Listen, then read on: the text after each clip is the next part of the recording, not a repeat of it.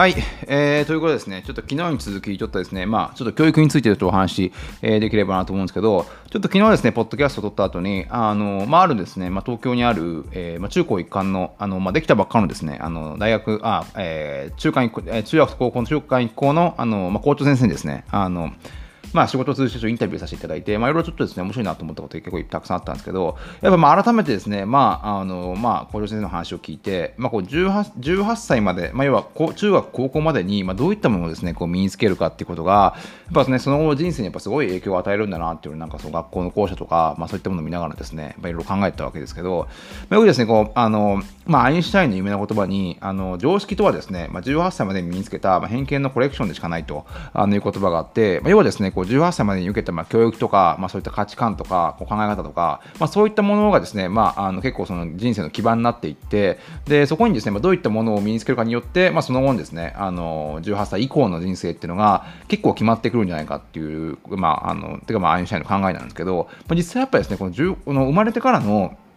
まあ、18年間まあ、あの実際こう社会に出るまでのこうなんだろうなこう研修期間みたいな感じになるかなと思うんですが、まあ、そこにですね、まあ、どうまあ、どういった環境で育つか育つかとか、まあ、どういった学校に通うかってやっぱり想像以上に重要なんですよね。あのまあもちろんね、あのお金がなければできないような教育もいっぱいあるとは思うんですけど、やっぱこう考え方一つ一つをとってもですね、やっぱすごいこう、その後の人生に影響を与えるんじゃないかなと、えー、思うんですよ。で、まあ、これもですね、まあ、僕はその自分がこうあの子供の頃にそんな気づかなかったんですけどあの、まあ、大人になってからですね、まあ、自分でこう勉強し直してみて、まあ、いろいろ思うことがやっぱあってあの、まあ、現代の、ね、こう学校教育っていうのはすごい不思議なもんであのやっぱ子供の頃ですね、まあ、本当小学校入る前とかは結構いろんなことにねあのこう何もこう質問するんですよね。これはあなんでこういう形になってるかとかあのなんだろうな。なんでこれはあのこういうなんでこういうことが起こったのかとかあのどうやってこれ使うのとかあの、まあ、とりあえず、まあ、何でもかんでも思うことですね子供っていうのはその、まあ、5歳とか6歳の子供っていうのは親とかそういった近所に聞くわけですよね。でそれを、まあ、質問することによってあの、まあ、いろいろ自分自分の中のこう答えを得ていってあの自分のこう満足感を得るみたいなあのことがあると思うんですけど実際こうあの教育を受ければ受けるほど例えばこう小学校中学校高校みたいな感じであの教育を受ければ受けるほどやっぱねあの質問っていうのはしなくなるんですよねなぜか知らないですけど。あの本当はその逆じゃなきゃいけなくてあの勉強をすればするほどですねこういろんな知識が深まってさらにこうね疑問が深まってあの質問する量が増えていかなきゃいけないんですけどなんかこうねこう、まあ、テストとか偏差値とかあの大学受験とか、まあ、そういったものがですねこうあの常にこうね答えはこれだと、まあ、これをまあ覚えるとか、これをまあある程度、あのこのこの答えはベースにまあこう考え方を広げていけみたいな感じで、あのそこを作ってしまっているので、まあ、それ以上深い 考えというか、あのあえてこう質問をするっていうようなことはやっぱしなくなってしまうわけですよね。なんで、なんか、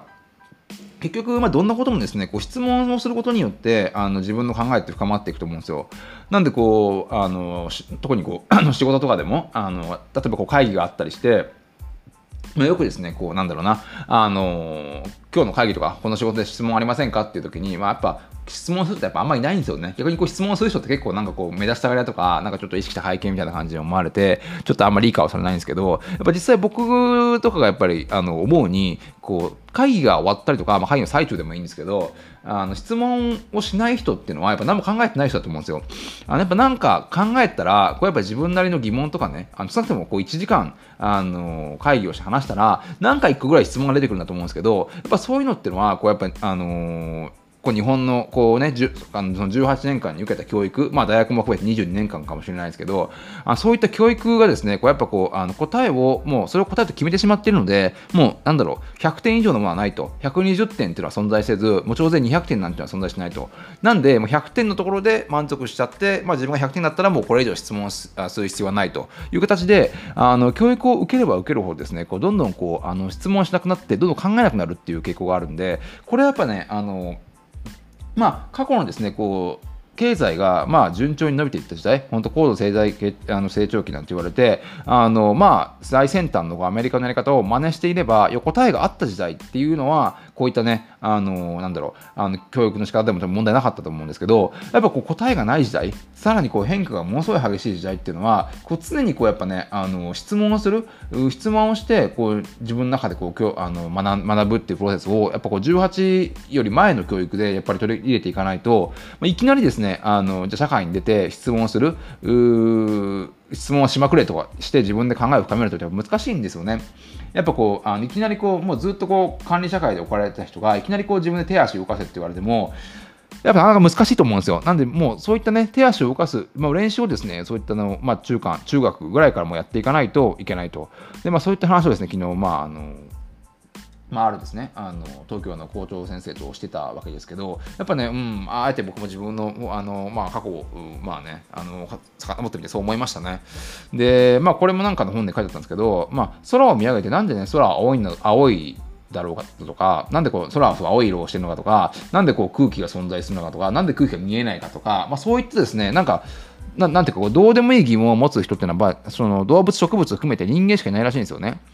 で、まあ、やっぱほんのこんこんだけですね、こう AI とかっていうの普及してきて、あの実際こういった人間の仕事は何かっていうことをね、もう散々言われるようになってきたときに、やっぱそういったね、あの考えることっていうか、本当にこう疑問に思うことっていうことが最終的にこう、ね、人間が思うことあ、人間がやることになるなるんじゃないかと思っていて、もうそれをですね、あの失ってしまったら、本当こうなんか、あの AI がこう作り上げる世界でただただこうなんか消費するだけのなんかつまんない人生にやっぱなってしまうと思うんですよ。なんでそういったところも含めてやっぱこう過去30年間のあの教育の、まあ、過去30年じゃないもうずっとこう戦後続いている教育の仕方からあのやっぱそれをですね本当こうまあ次世代の形のあの教育の仕方をやっぱ変えていかないと、あのー、なんだろうな、こう、日本っていう国もですね、やっぱどんどんやっぱ衰退していくと思うんですよね。で、本当こう、いい教育を受けた人が、まあ、いい世の中を作って、あのー、まあ、どんどん世の中を良くしていくわけですが、逆にですね、い良い教育を受けられないと、逆にそういったね、あの汚職とかね、そういった腐敗っていうのがどんどん進んでいくようなあの国になってしまうんで、やっぱそういった本当にこう、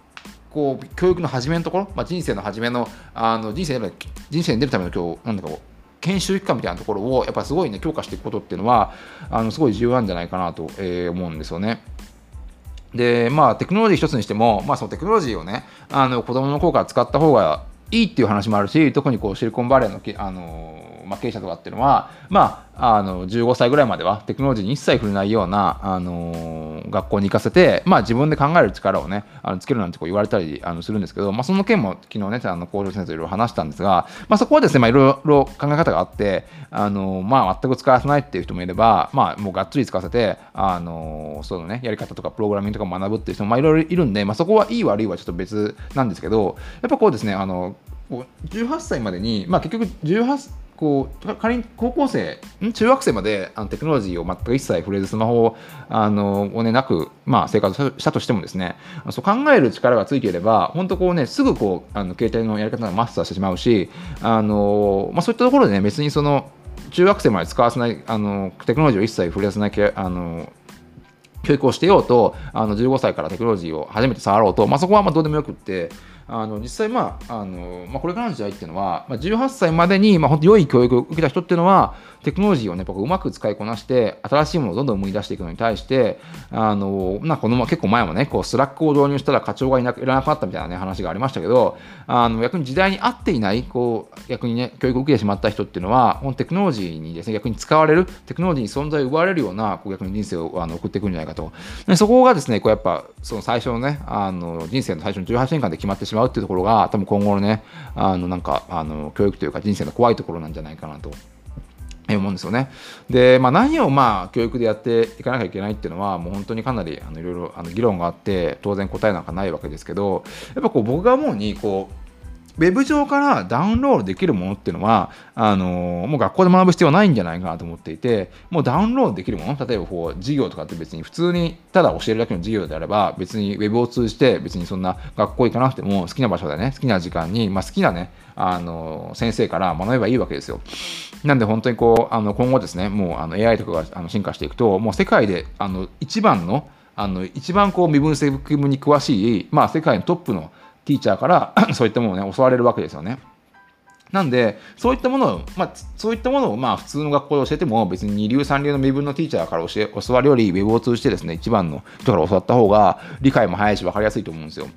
なんでそういうことは別に学校でやる、やらなくても別にね、あのウェブでやればいいんじゃないかなと思っていて、じゃあダウンロードできないものっていうのは一体何かっていうと、Google っていうのは、まあ、Google ってこうインターネットっていう全体もそうですけど、何かを尋ねれば大体答えを教えてくれるわけですよ。あのなんだろう織田信がいつ生まれたとかあの徳川家康が何をやった人とか、まあ、そういったものっては別にねあの尋ねれば何でも教えてくれるんだけれども逆にこう何を尋ねるべきか要は何を質問すべきかっていうことを聞いても Google は教えてくれないわけですよね。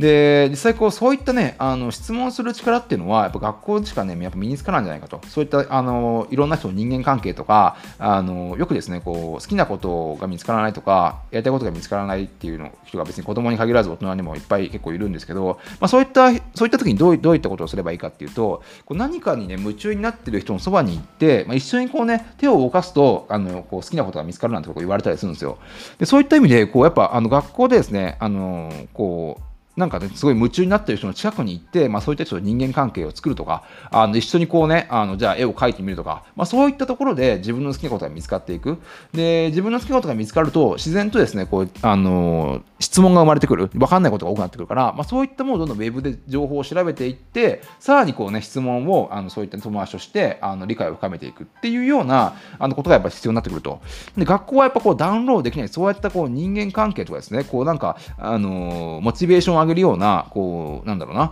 この人の熱気みたいなものを逆に仕入れてでそれをべそれを仕入れた後にこうねあのなんだろうこうインターネット、まあ、ネットでそういった最新の情報を仕入れて自分を磨いていくっていうようなことをしていくことが重要なんじゃないかなと思うんですよね。で、まあ、こう必要な、まあ、質問とか必要な人間関係を、まあ、役に仕入れると。で、それで、まあ、実際学校に行って、まあ、あのいろんな人手を動かしながら一緒に行動していくことによって、それが徐々に、ね、自分の血肉になっていくっていうのが、多分今後なんか新しいあの教育みたいなものになってくるんじゃないかと思うんですよ。で、まあ、実際こう、じゃあダウンロードできないものをたくさん身につけた子どもたちが将来ですね、まあ、仕事を通じて、まあ、ダウンロードできないものをどんどんこうね、アあの逆にアップロードしていく側になっていくと。で、まあ、会社っていうのは、あのそういったね、あの世の中に存在しないものをアップロードしていく存在。で、子供がそういったね、あのダウンロードできないものをどんどん学びながら、あの学校教育によって、そういったあの新しい知識を、まあ、あの生み出して新しい仕事を生み出して、まあ、新しくこうあの世の中にこう貢献していくっていう形が、まあね、あの今後のなんか一つの学校教育なんじゃないかなと思うんですよね。だからやっぱりこう、まあ、暗記も暗記でやっぱり重要なんですけどね、やっぱそれはそれでこう、あのやり方を変えていく必要があるんじゃないかなと思うんで、で特にまあ、昨日まあお話ししたあの校長先生っていうのは、まあその学校自体がすごい新しいんですよね。あのまあできて3年とかなんで、こう無駄なものを一切こう、なんだろうな、あの作らなかったと。なんでこうゼロから新しいものができたって言ったんだけども、実際こう普通のもうじゃあ創立100周年とか、もうそんな学校っていうのはやっぱやっぱそういうのはできないんですよね、どうしてもね。あのまあいろんなあのしがらみもあるだろうし、どうしてもこうね、あの変わらない体質になってしまってるんで、やっぱそういうのは難しいんじゃないかっていうところで、やっぱそういうのは校長先生も言ってましたね。新しいからできたと。だからその学校っていうのは本当にあの PTA とか部活とかも、あのなんか必要に応じて作るみたいな感じで、別に制服もなければ、あのまあそういったところも全然ね、依頼もどんどん廃止して、あのそういったいろんなものがなそのね、あのなんか必要でないものがないからこそ逆にこうね、あの子供たちが自由にいられるっていうね、話をしたんで、もうちょっとですね、今後、まあ、教育自体は僕もあのすごい興味持っている分野なんで、今後ですね、まあ、いろんな方とですね、あのちょっとお話をして、あの自分のね、こう考え方をいろいろね、まあ、アップデートできればなと思ってますね。で、まあね、そういった内容もここで、ね、どんどん、ね、教育、教育、あの教あの共有していければと思うんで、あの引き続きですね、ちょっといろいろ情報発信をやっていければなと思ってます。